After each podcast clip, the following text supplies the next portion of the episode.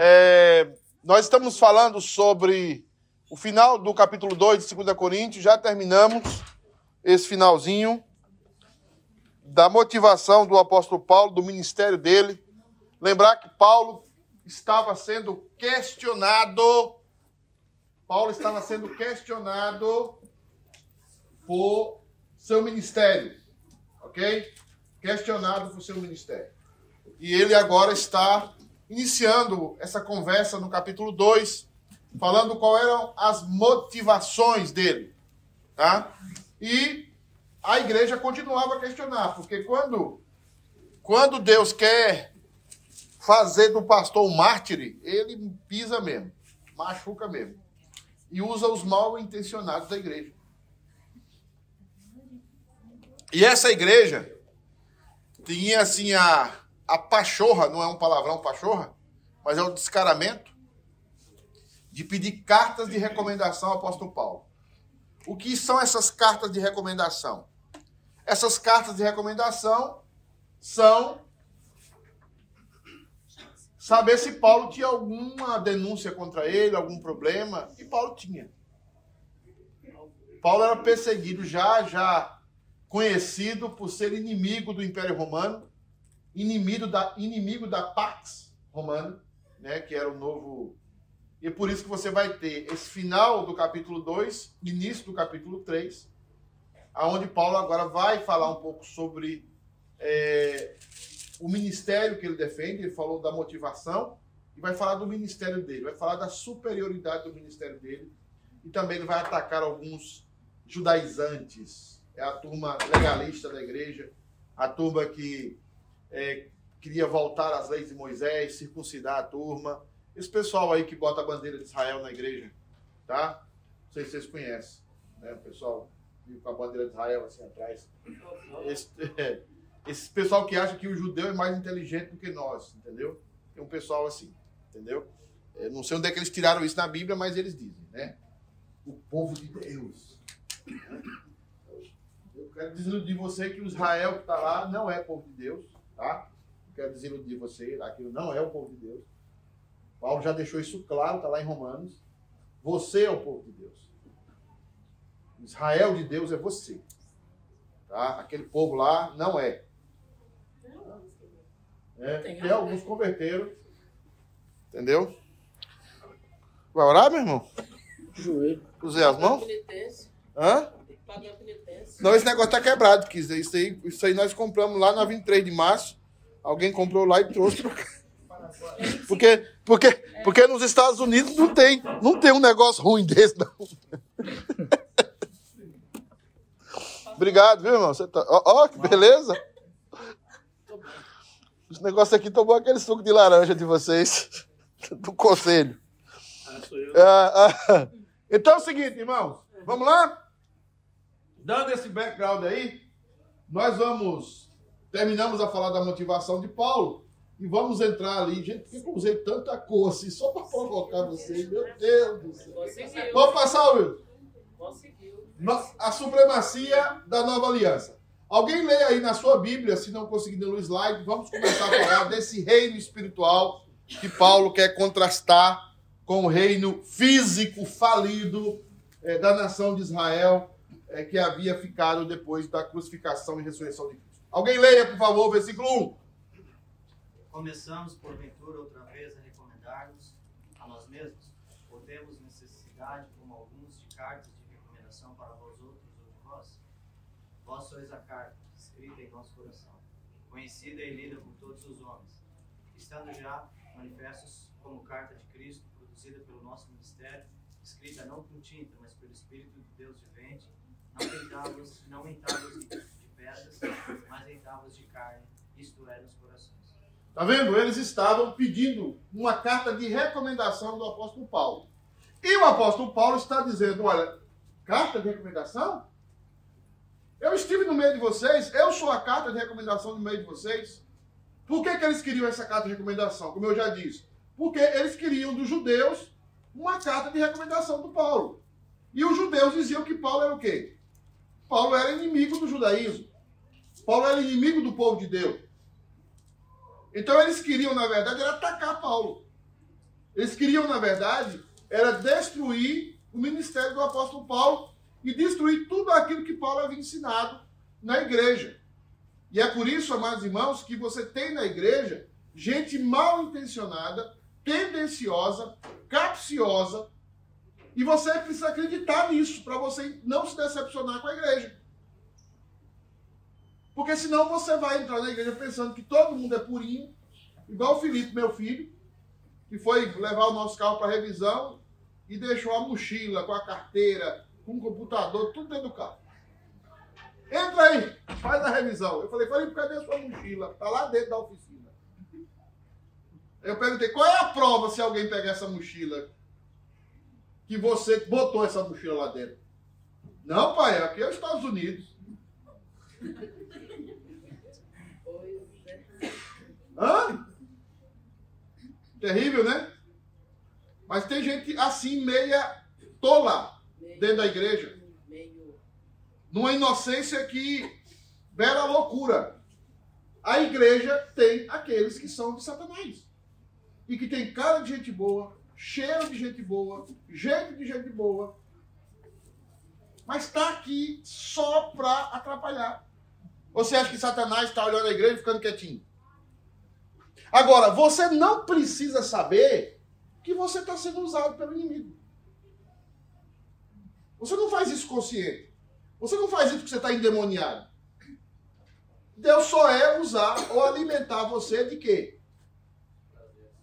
Alimentar o seu ego. Alimentar a sua carne. Toda vez que você fica com raiva de alguém porque a sua honra é atingida ou o seu ego é atingido, certamente você está sendo usado por Satanás. Toda vez que a sua honra é atingida, o seu ego é atingido, fique sereno e diga: Deus, cuida. Vou abençoar esses que estão me perseguindo. Aí Satanás perde força com você. Essa petição aqui de carta é muito importante. Representa muito. Aí Paulo responde ali no, no versículo amarelo ali. Estando já manifestos como carta de Cristo. Ele já vai jogar agora para o lado superior. Ele vai dizer assim, no versículo 2: Vós sois a nossa carta. Eu estive no meio de vocês. Eu preguei o evangelho verdadeiro no meio de vocês. Por que, que vocês estão pedindo carta de recomendação para mim? Para eu poder estar aí na igreja, para eu poder pregar na sinagoga de Corinto, para eu poder estar falando da palavra de Deus. Vocês me conhecem. Quantos eu cuidei aí em Corinto? Quantos eu estive cuidando, evangelizando, assistindo nessa igreja? Agora eu não fiz isso para mim. A motivação do 2. Eu fiz isso para Cristo. Aí ele vai dizer: Eu sou, vocês são a carta de Cristo, produzida pelo nosso ministério, escrita não com tinta. Ele está fazendo alusão a quê aí? Quem acertar isso aqui vai ganhar um prêmio. Não. O quê? O que, que, ele está tá fazendo alusão? Não. Ele está fazendo alusão a alguma coisa aí. Ô, oh, vida. Meu coração agora. Você leu o capítulo todo, com certeza. Ele está fazendo alusão à lei. Ele está fazendo alusão à letra. Ele está fazendo alusão aos escritos de Moisés. Ele vai dizer: não escrita com tinta, mas por quem? Pelo Espírito do Deus vivente. Não em tábuas de pedra, mas em tábuas de carne. Isto é, no quê? O que que a lei não conseguia, Camilinha? Oi, tudo bem? Bom dia! O sol já nasceu lá na fazendinha. E aí? E, tá bom? O que que a lei não conseguia? Sandroca! Sim, tá certo, mas tem uma coisa antes disso que ela não conseguia. Salvar o homem. a lei não conseguia escrever a vontade de Deus no coração do homem. Tirarei o coração de pedra e farei o quê? O que, que a lei fazia? A lei fazia com que eu fosse exteriormente perfeito, mas ela não conseguia que eu fosse interiormente por isso que Paulo vai dizer em Gálatas: contra essas coisas de uma lei, amar ao próximo, amar fazer as coisas de Deus, ter prazer nas coisas de Deus. Ninguém. Alguém vai. Culinho um dia foi casar com a Geni, deu sorte, né? Porque Geni deu azar, mas Culinho deu sorte. Mas Geni, é claro, né? Geni é pedra 90. Aí é o seguinte. O Culinho lá no, de trás do banco, do, do lado da cidade, lá, que ele que eu sei. Alguém forçou Culinho a gostar do Geni? Obrigou? Não, a coisa do coração dele. Ele olhou, ficou apaixonado pro Geni, ficou doido, foi pra trás do banco. Entendeu? Então, assim, eu tô me não, é verdade. Então, assim, quando eles voltarem lá, eles vão lá no banco tirar foto. Não, Merinha tirou com as folhas de, de. Como é o nome da folha? De Taioba. Tava lá pelada atrás daquela foto. Eu falei, você tá pelada. Eu vou levar isso aí pra. Depois você tá no Jardim do Éden. Já falei, já falei com Merinha. Já falei chegou aqui não sempre nada. Tirou umas folhas de taioba desse tamanho, só tá o olho da Merinha assim. Eu falei, você tá pelada de trás, manda pra mim ainda. Eu vou falar com seu marido, muçulmano. Hã? Ela postou lá, eu é, eu sei. Você vai ver. O que, que a lei não conseguia?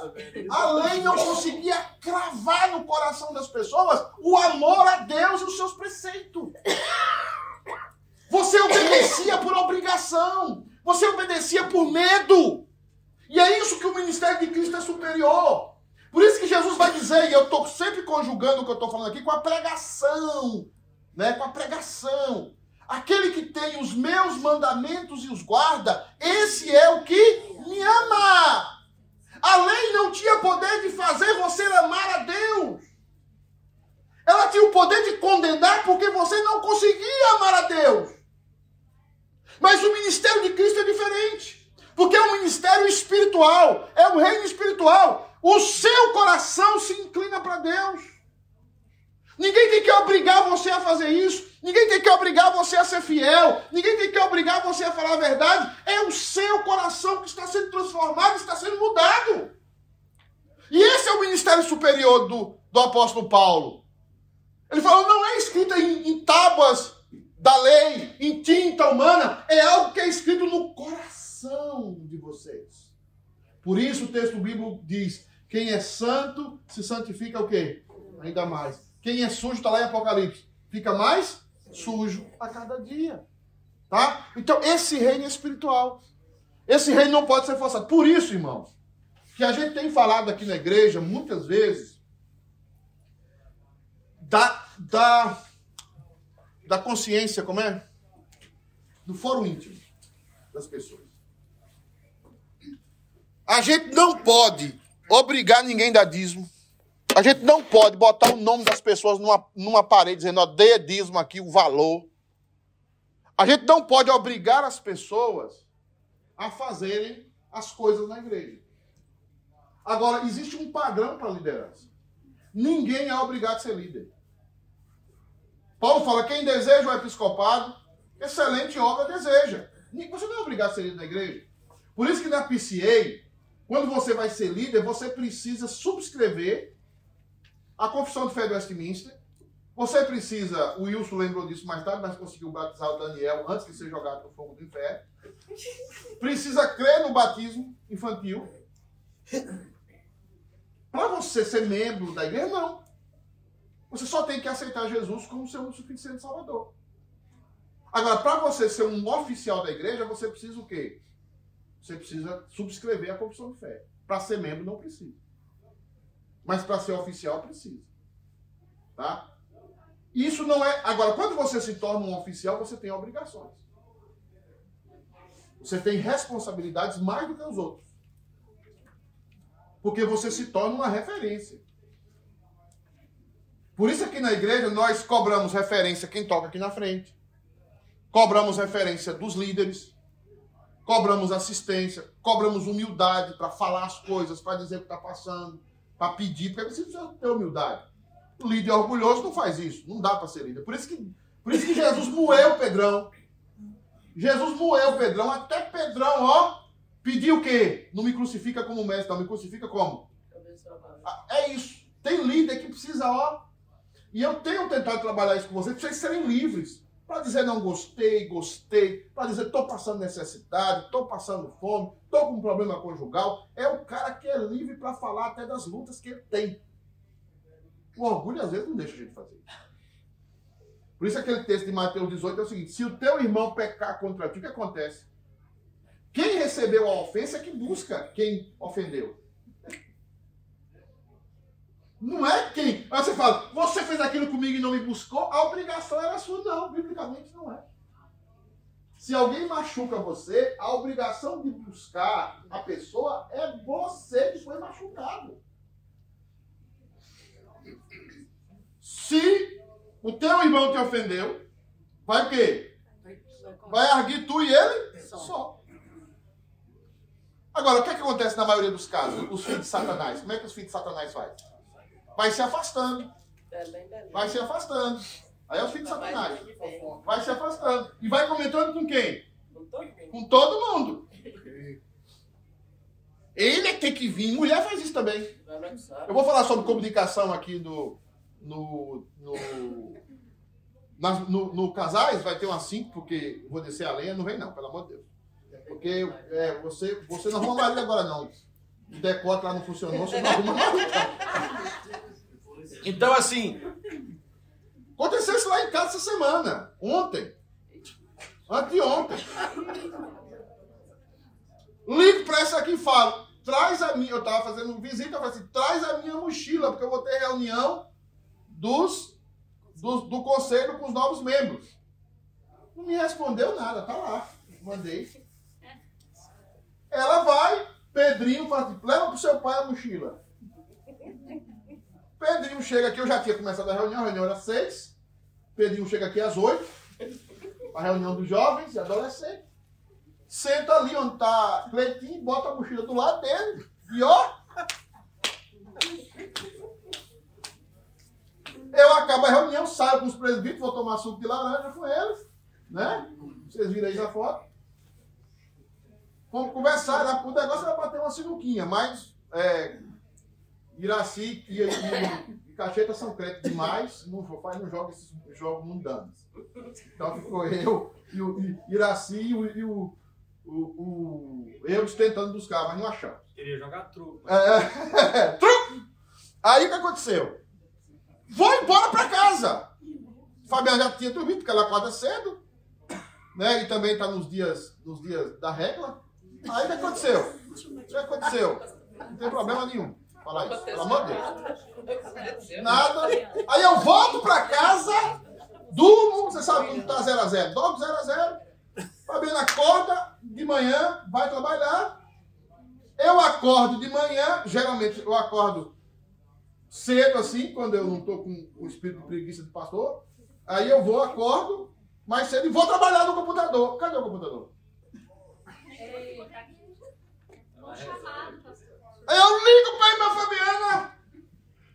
Não, ela me liga, amor, porque ela liga assim, como se nada, o mundo tá tudo bem. Os Cios Pone pulando, os Teletubbies pulando naquele grama verde. Amor, como é que você tá? Eu falei, cadê meu computador? Pô, não tá com você não? Não.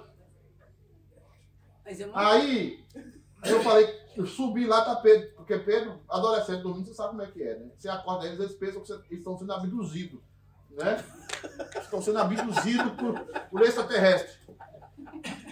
Eu falo, ô Pedro, cadê meu computador? Tá lá! Eu dorme. Tá lá onde? Tá lá na frente da igreja! Eu tô na frente da igreja! Sim, pai! Na, na frente! Meu filho, fala onde é que tá, pelo amor de Deus.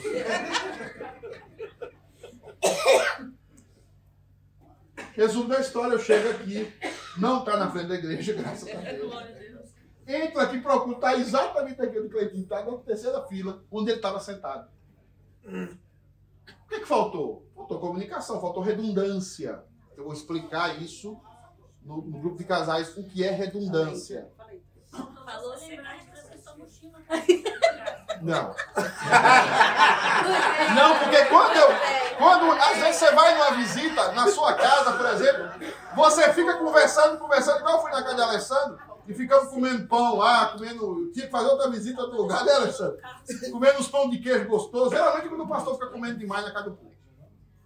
O que que acontece?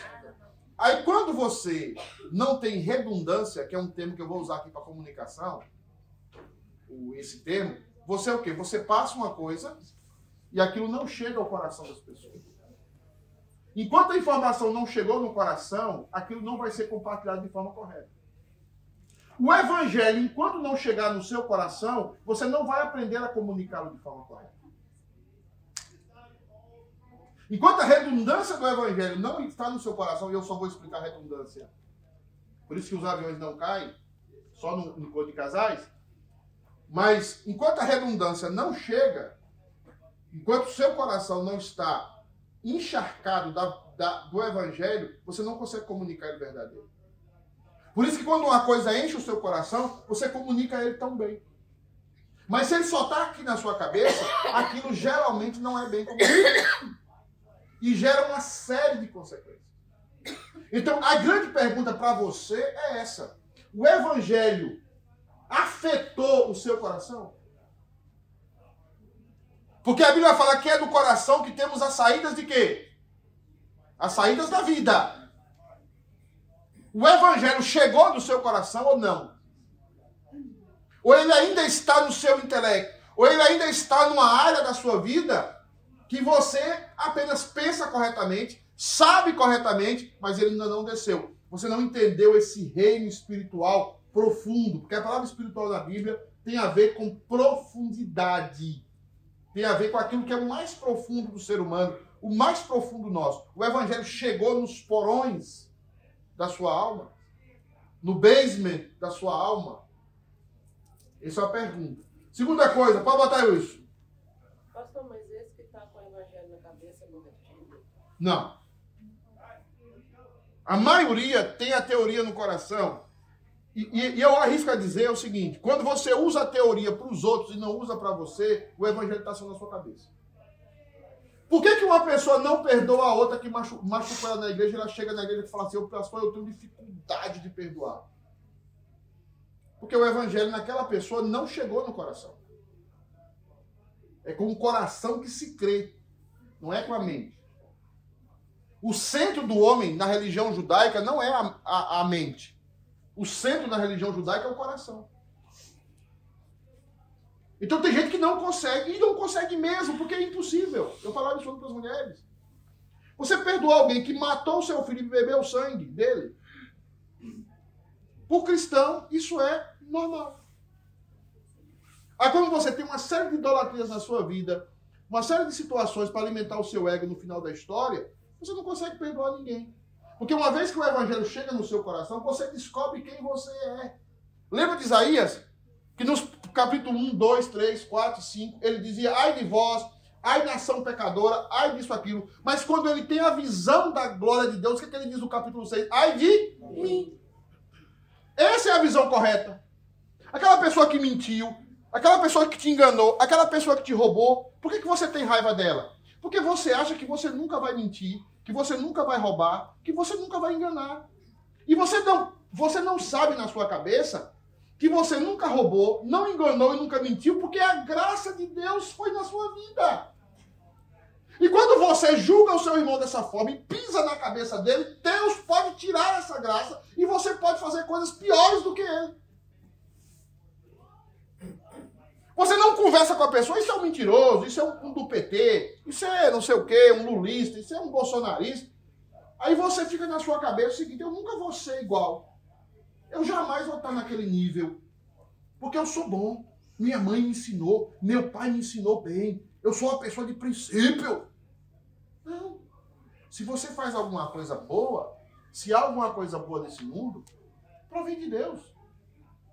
Por isso que chega aqui domingo na igreja, a gente não louva você, não louva o pastor, não louva Culim, não louva é, é, é, Esther, nós louvamos a Deus. Porque quem fez a gente pagar honestamente foi Deus. Quem fez a gente não mentir foi Deus. Quem fez a gente fazer foi Deus. O diferencial da nossa vida não somos nós, não é a criação que eu tive. É Deus. É por isso que o cristão, isso desce para o coração do cristão. E ele não consegue ter raiva daquela pessoa que lhe fez tanto mal. Por isso, irmãos, crente mesmo, crente mesmo é o mínimo. Do mínimo do mínimo. E uma das minhas funções aqui é trazer dúvida à sua salvação. Uma das funções do pregador é dizer o seguinte: você não é salvo, rapaz. Mostre-me. Desista, lembra do cartão nascimento? Pede para sair, pede para sair. Porque a palavra de Deus que está em você precisa ser forjada. Se você quer descobrir se algo é ouro ou não é ouro, você usa o quê? O fogo. O fogo purifica o ouro. Diante do fogo, todas as impurezas do ouro saem. Por isso que a palavra de Deus é como ouro depurado sete vezes na fornalha quente. Então a palavra de Deus vai confrontar você. E tem muitos que vão chegar assim, rapaz, não sou crente mesmo, não. E vai cair fora mesmo. Judas fez isso. Judas ouviu mensagem herética durante aqueles três anos com Jesus. Jesus era um pastor herético. Judas se converteu. E qual era o discursinho de Judas? O discursinho do legalista. Qual é o discursinho do legalista? Esse dinheiro aqui, ó. Jesus, a mulher pegou o dinheiro, pegou um vaso de alabastro e derramou na cabeça de Jesus. 500, 500 denários derramou na cabeça dele. 500 dias de trabalho. Mais de um ano de trabalho. O que é que Judas fez? Podia dar aos pobres. É o legalista. Legalista. Então, assim, nós precisamos. O, o evangelho chegou até o seu coração, está escrito no seu coração. Você ama, tá aqui. Por que, que, eu falo muito de vida à igreja? Das pessoas se dedicarem à igreja. Jesus morreu por quem? Morreu pela? E você deve amar o quê? Pessoas que não amam a igreja não amam Cristo. Essa semana, o que, é que você fez pela sua igreja? E quando eu falo igreja, é essa igreja aqui mesmo. Porque essa é a sua igreja. Eu não estou falando das paredes, não. Estou falando dos irmãos dessa igreja. Estou falando das reuniões dessa igreja. Você não é igreja. Eu, eu gosto muito do Augusto de Caldeiro falando sobre isso, porque tem os hereges que falam assim, né? Os hereges. Eu sou igreja. Você não é igreja sozinho. Ah, você está lá não sei aonde e você é igreja. Não. Você só é igreja quando você está com os seus irmãos. Você sozinho não é igreja. Porque é aqui nessa comunidade que você vai ser traído, que pessoas vão mentir, que pessoas não vão gostar de você, que pessoas vão errar com você. É aqui que você vai exercer o cristianismo. O cristianismo é exercido no confronto, no from, no fragor da batalha. Por que, que as pessoas estão criando cada vez mais cachorro, gato, falando meu filho? Por quê? Porque você criar um cachorro, cachorro vai te responder como um filho? O cachorro vai jogar na sua cara que você foi um mau pai, uma, uma mamãe? Você deu comida para ele, deu, não criando um, um Rottweiler ou um Pitbull, tá tudo certo. Senão ele vai comer você depois. Tá? Pelo, pelo, pelo, pelo instinto dele. Então, então é o seguinte: por que, que as pessoas estão criando cada vez mais animais e deixando os seres humanos para lá? Porque é ali que você é provado. É ali que você é confrontado. É ali que o seu filho fala na sua cara que não te ama que rejeita você.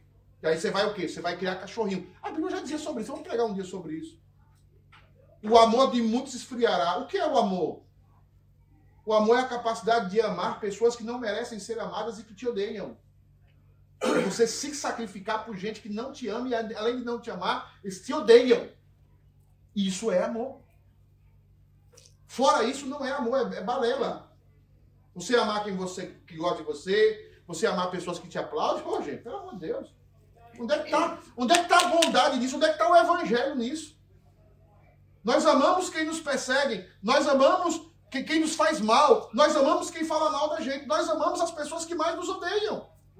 Sim, senhora. Eu vi uma pregação essa semana do pastor falando assim: é, eu, eu perdoo porque eu sou inteligente. É uma égua. Porque a Bíblia. Porque a Bíblia diz que se eu não perdoar, as bênçãos de Deus não chegam. Aí é o negócio. É minha vida. Então eu perdoo não pela pessoa. Quem inventou, quem inventou essa palavra foi, foi aquela Urate, que era prostituta, Andressa deu uma injeção na, na, nas nádegas para crescer, deu problema, Andressa. quase morre, Andressa não sei o quê. já vai, no, já vai no segundo marido, terceiro marido. É gente que prega a mídia evangélica, né? Para crescer. Você não perdoa porque você é inteligente, você perdoa porque algo está no seu coração. E é uma Os- ordem também. Não é por isso só. É que você ama essa ordem. É, uma, uma segue a outra. É, mas se você só for pela ordem, você vira legalista. É o que está ali, ó. Essa ordem está escrita no seu coração? Ou você está cumprindo ela só porque é uma ordem? Na verdade, quando você está amando a, a Cristo e a igreja, isso vai ser uma consequência. Não vai ser uma causa. para você. Sim, muito bem, Fábio. Você pintou o cabelo hoje também. Isso mesmo, largou aquele óculos feio de velho que você tem, daquele tamanho? Ah, já- Mas- tem pessoas mais difíceis da gente amar. Não. Todo mundo é igual. É a gente que é difícil. Irmãos, irmãos, eu já mostrei um vídeo aqui no- nos, nos casais. Por que, que eu estou focando muito nisso? Eu estou tentando, eu estou trazendo o texto bíblico falando sobre o evangelho cravado no seu coração. O evangelho não está cravado na Bíblia só. Presta atenção nisso. O evangelho está cravado no meu coração. Quando está no meu coração, aquilo me inclina. Uma vez um rapaz, eu, eu, eu conversei com ele, ele frequentava bordel, é, Casa da Luz Vermelha, e ele, e ele se converteu e, e mudou de vida. Hoje, ele, inclusive, ele é pastor. E ele chegou um dia para mim e falou assim: Pastor, eu não conseguia resistir a nenhuma mulher. Mas eu- ele fez a classe catecúmenos, professou a fé. Ele chegou um dia para mim e falou: Pastor, eu não consigo trair a minha esposa.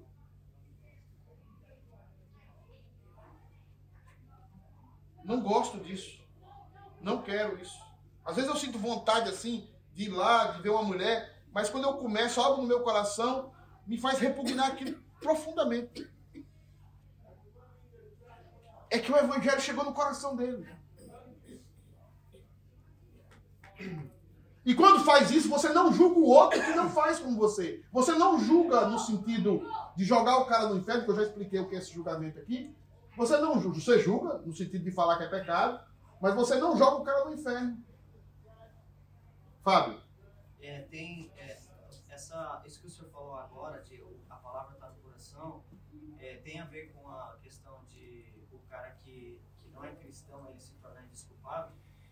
Ah, não. Aquilo é quando ele, ele sabe que Deus existe pelas manifestações da natureza, pelas obras da natureza, e a natureza revela Deus, mas só torna o homem indesculpável, porque ele sabe que tem um Deus, mas ele não busca esse Deus. Mas não significa que a palavra está no coração. Não. Está no coração no sentido de físico, é, de composição física lógica. Falei, falei Tem complicado? Não, tem criança. composição lógica, fo- lógica. Há uma, há uma área da teologia que explica isso. A palavra de Deus está no coração de todos os homens, mas não de forma amorosa, carinhosa, mas de forma de DNA, de lógica. Você sabe que ser fiel à sua esposa é melhor do que você não ser infiel. Você sabe que falar a verdade é melhor do que você falar uma mentira. Você sabe que você obedecer alguns preceitos bí- bíblicos, logicamente é bom, mas isso não é conversão. Conversão é quando você ama isso. Por isso que o, o, o, o, capítulo 1 do Salmo. A, a meu prazer está na lei do Senhor. Aquele salmo não é para mim para você, aquele salmo é para Cristo. Só Cristo tinha prazer na lei de Deus. Nós perdemos esse prazer lá no Éden. Mas uma vez que o Espírito Santo faz morada em nós, uma vez que o Espírito Santo muda o nosso coração, nós começamos a mudar. Né? Nesse anterior, é, Iraci, depois Erione. É, Pastor, ah, refletindo o que o senhor colocando aí, ah, pensando, ah, a eleição, as pessoas que elegem. Sim. Aí tem, quando você fala para a igreja toda, aí existe a identificação das pessoas. Sim. Minha pergunta é, ah, dessas pessoas, se eles não forem eleitos, e se Deus não trabalhar para eles, que eles poderiam ter esse entendimento, arrependimento, para realmente seguir essa qualidade, certo? E deixar essas coisas para fora, ou outra área, quando eu olho também, quando Jesus, ele, não, na última aula você até mencionou dos, dos paralelinhos que caem da mesa, dos cachorros. Sim, sim. Então, assim, é, é a possibilidade de uma pessoa que está entendendo o que está falando, que não é ainda, não tem essa qualidade de voltar a Deus e ser aceito, ou quase impossível que ele não, se não foi eleito? É, aí, aí, aí a discussão, a sua pergunta é muito boa, porque a discussão vai ser mais profunda aí, que eu quero aprofundar ela nos próximas classes. Também na carta que Paulo está escrevendo. Você tem duas naturezas dentro de você. Quando você se converteu, a sua natureza caída não morreu ainda. Ela continua em você. Então existe um processo chamado de santificação. Nesse processo de santificação, você vai.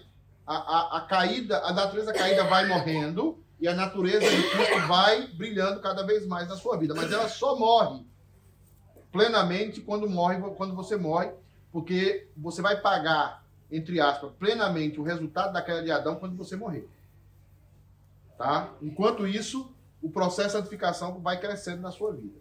Agora, o que os teólogos mais falam é que, na verdade, acontece o seguinte: nos primeiros meses da sua conversão, é aonde você vive mais plenamente o Evangelho. E você passa o resto da sua vida, dentro do seu processo de santificação, correndo atrás daqueles primeiros meses. Por isso que a Bíblia diz: Tenho, porém, contra ti que abandonasse o quê? O teu primeiro amor. Que é um novo convertido. Novo convertido não tem hora para estar na igreja, não tem momento. Aí você vai ficando velho na igreja, você vai se acostumando, você é crente. Aí você faz igual cachorro velho. Cachorro, bota um cachorro novo com um cachorro velho, por exemplo. Lá na Bahia a gente tinha muito essa experiência. Passava o carro, ou o carro de moto, o cachorro novo faz o quê? Né? Corre atrás da moto, né? E o cachorro velho? Levanta a cabeça e faz. Oh! Então, o seu processo de santificação precisa entrar na sua perseverança dos santos. E é isso aí o processo de aprofundamento do que você acabou de falar. Você tem um primeiro momento em que você recebe leito novo, leito espiritual, você fica aceso pelo evangelho. Você é levado pelas emoções, as emoções são mais cultivadas, mas há um momento que Deus pedagogicamente tira as emoções da sua vida e você precisa agir no evangelho, não pelas emoções, mas pela influência do Espírito Santo na sua vida e pelo seu crescimento espiritual. E aí que entra o Espírito Santo que vai gravando no coração as coisas e você vai inclinando moderadamente, maduramente o evangelho na sua vida. Mas isso precisa estar no seu coração. É, é, é esse processo de santificação. É, Elione. Pastor, é, você poderia definir para nós, se for possível, que a gente sempre fala assim, mente, coração. É, na cultura judaica, se refere muito ao coração procede né, a fonte da vida uhum. na base bíblica. Isso é uma coisa fisiológica ou uma alegoria que, ao dos olhos, se resume na mente? É, eu, Coração eu... físico, mente física, ou é uma, apenas uma ilustração? Na, na, na Bíblia, tanto na literatura judaica também, só existe duas partes no homem. Ainda que exista um versículo falando de corpo, alma e espírito, que tem uma influência na linguagem para explicar melhor helênica, o que é uma coisa, o que é uma cultura helênica, Cacheta? Uma cultura grega. Aí a palavra espírito, né, é, uma, é, é, é advinda da cultura grega. A palavra alma, né, é advindo mais da cultura judaica. As duas usam as duas palavras, mas uma é, é, tem mais predominância sobre a outra. Então, na linguagem bíblica, o homem é dicotômico. O que é dicotomia? Ele é parte material e parte imaterial. Parte material e parte imaterial. A parte material se compõe da estrutura física do homem e da sua mente. fisicamente a mente, porque a mente é material. Por exemplo, quando você tem um Alzheimer, quando você tem uma. É uma doença da sua mente. Tá? É uma doença física. Não vai lá expulsar o demônio do Alzheimer. Né? Como o pastor que tinha Alzheimer foi expulsar o demônio do Alzheimer do homem que Alzheimer. Aí ele falava, sai, aí o outro, por quê? Sai, ele, por quê? Né? Não chegava a conclusão nunca. Então, o pastor tinha Alzheimer, o homem estava com Alzheimer, e o pastor estava expulsando o Alzheimer e não sabia. Piada horrível. Aí é o seguinte. É, é, aí é o seguinte. Nós temos mente e corpo. Parte o quê? Ma? Parte material. Nós temos alma coração. Ah, então por isso que fala, ama o Senhor com toda A a sua alma, alma, todo o seu coração. Isso. tua mente. Isso, isso. Nós então estamos falando de duas partes ali só. Parte material, que tem a ver com o corpo e com a mente.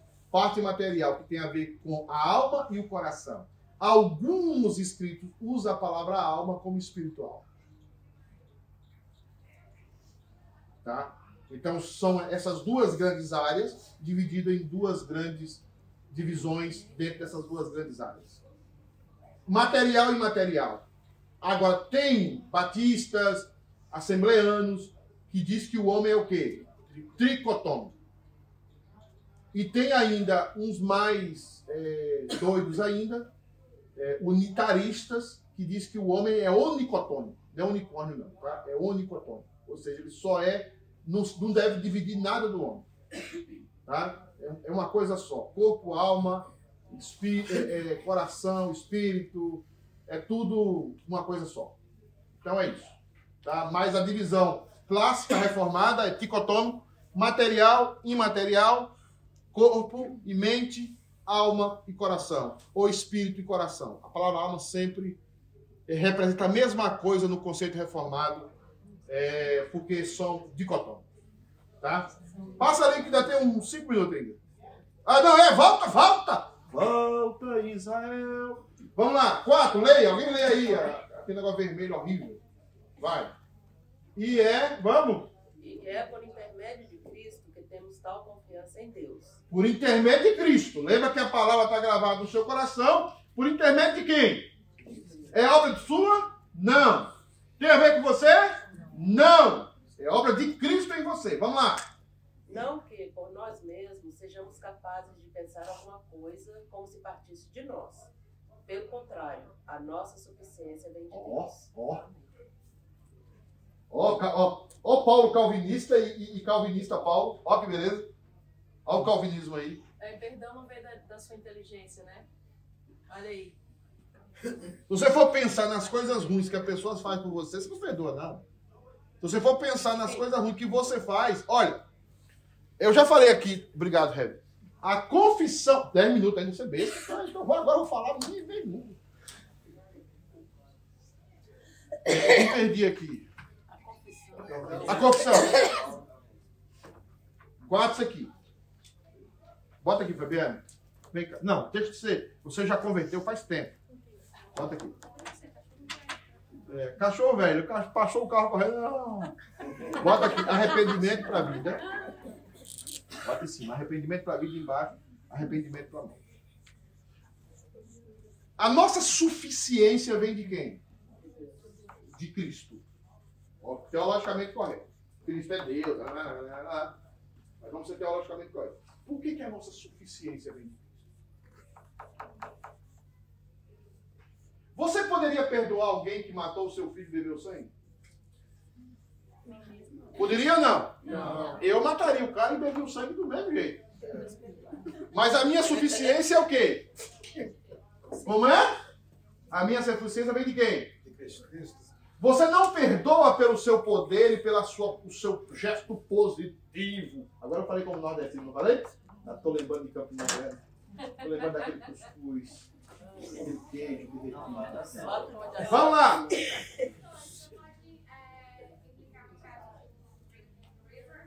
que, o que é esse negócio em inglês? Sim, eu, eu, eu passei aquele vídeo aqui para os casais. Passei aquele, o, o, maníaco do, do Red River lá. Eu, eu passei o casais. Quando você pôs a prova, você pôs a prova o, meu, o que eu creio. Esse velhão chegou. Todo mundo falando palavra de ódio e tal. E o cara só foi quebrado quando ele falou assim, eu não te odeio. Eu te perdoo. E é, e é aquela questão, mas não era ele. Olha o que o Paulo está dizendo. A minha suficiência vem de quem? De Deus. Aí você vai ver Paulo falar isso aonde? Tem outra carta que Paulo faz. Quem saber disso aqui tem que ganhar um prêmio. Não sei se vai, vou trazer lá um cuscuz empanado, não sei. Um, um, um, um, um- um bode assado. A nossa suficiência vem de. Tem outro texto da Bíblia, uma carta. Tá? Carta o que, Salinha? Filipenses. Tenho cuscuz. Não, vou trazer algo melhor. Vou trazer um souvenir. Então, vou fazer um souvenir pra Celinha. Gente, Porque quando ele está preso e ele faz uma carta da alegria, considera a carta da alegria. você, que Celinha, você é extraordinário. Já falei pro povo aí, pra você ficar orgulhoso, você pega aí no pecado do orgulho. Mas você é extraordinário. No final da carta, capítulo 4, ele vai dizer assim: Posso todas as coisas em Cristo que me fortalece. Agora tem um turma que pega aquilo ali para quê? Para ficar rico, né? Não tem nada a ver. Paulo está dizendo o seguinte: eu posso ser pobre e glorificar a Deus. Eu posso ser rico e glorificar a Deus. Eu posso ser aplaudido e glorificar a Deus. Eu posso ser vaiado e glorificar a Deus. Eu sei ter em escassez e sei ter em abundância. Aprendi a estar contente em toda e qualquer situ- situação. Tudo posso em quem? Em Cristo. Naquele. Que o quê? A nossa suficiência está em quem? Eu vou ser fiel à minha esposa e vou ter prazer nisso. Por quê? Porque eu estou em. Eu vou ser honesto nas minhas coisas porque eu estou em quem? Em Cristo. A minha suficiência vem em quem? E a gente chega domingo aqui para louvar a gente, para botar a foto do pastor Pedro ali. Seria horrível botar a foto do pastor Pedro desse lá na frente, né? Mas tem gente que bota, usa Photoshop. Né? Eu pegaria uma foto dos 10 anos atrás. aqui. Tem, aí você vem adorar quem na igreja? O pastor. O líder. E você vem domingo para adorar quem? Aquele que nos fortalece. Aquele que nos mudou. Aquele que deu a vida por nós. Aquele que é o nosso Senhor. Aquele que faz todas as coisas através de nós. Não somos nós que fazemos nada bom. É Ele que faz as coisas boas através de nós. E por isso nós o quê? Glorificamos a Ele. E não a homens. Né? Tá. Tem três aqui rapidamente. É por isso que quando o Fábio falou a respeito de ser uma consequência da, da conversão do perdão, por exemplo, é porque Cristo nos perdoa que não faz sentido para nós não perdoar. Exato. Receber tamanho perdão e guardar mágoa de alguém, né? Como não perdoar outro se Deus esquece das minhas falhas Exatamente. Então não faz sentido na vida de um cristão não perdoar, Exato. porque ele recebe tão mais de Deus que tem que retribuir. É como a gente tem um bom evangelho, a gente tem que divulgar. É igual a parábola que Jesus fala do credor, do credor impenitente. O cara vai lá e perdoa quanto? Perdoa milhões dele milhões, e ele não perdoa 100 denários do irmão. É isso que acontece conosco. Né? Luzinha. Pastor, eu tenho uma pergunta. É, Alguém em lá? relação a esse exemplo que o senhor deu do, do cara que matou né, o filho bebeu sangue, aí o pai foi lá e perdoou, né? Esse tipo de atitude são só os eleitos, os salvos em Cristo que tem, ou seria também pode fazer parte da graça comum que vem de Deus? Uma pessoa que não é eleita, não é não conhece Jesus, tem uma atitude dessa também. Geralmente não. Mas pode acontecer superficialmente. Mas não chegou no coração, não. É impossível. Só ama quem é nascido de Deus. Quem não é nascido de Deus. Por isso que a sua filha não pode namorar alguém que não é cristão. Porque se a sua filha ou seu filho namorar alguém que não é cristão, está namorando alguém que não a ama. Porque a incapacidade do, do incrédulo, ele não consegue amar. Por isso que a Bíblia proíbe namoro misto.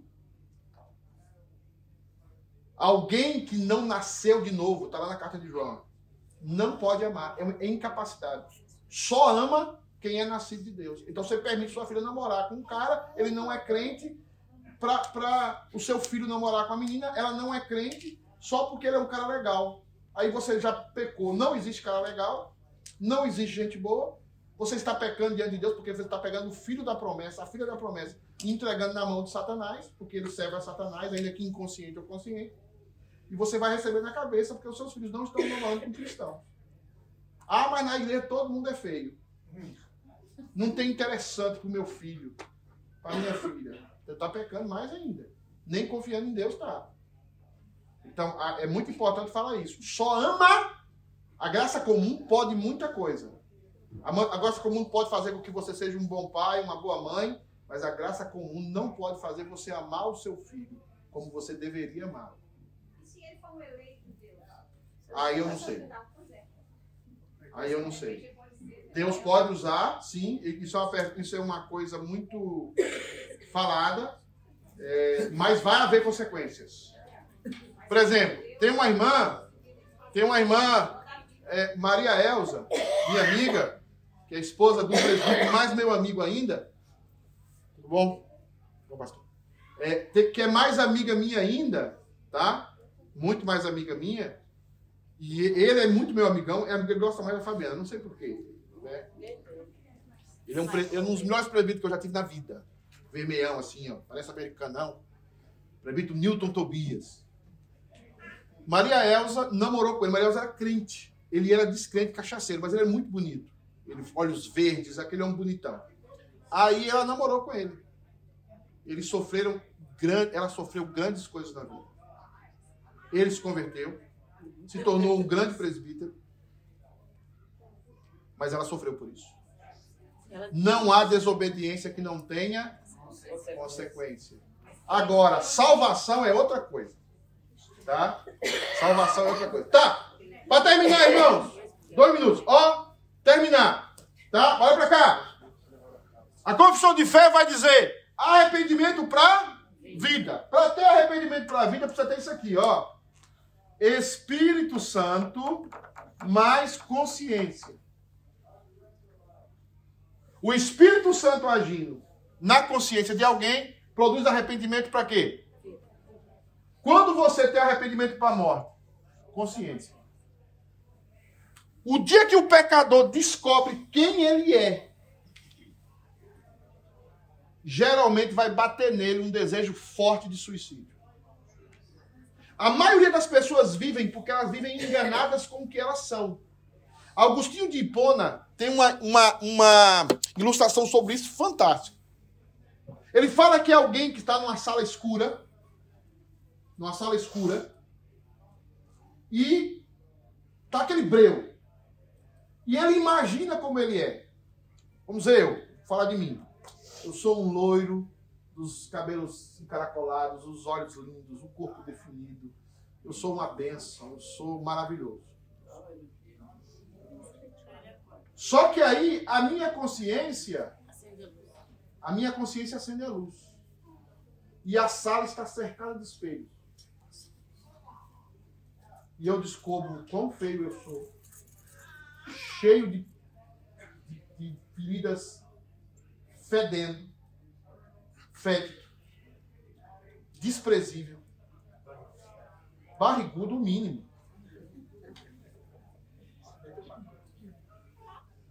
Se foi a minha consciência que acendeu a luz, e tem no lado assim uma pistola ou uma adaga para eu tirar minha vida em segundos.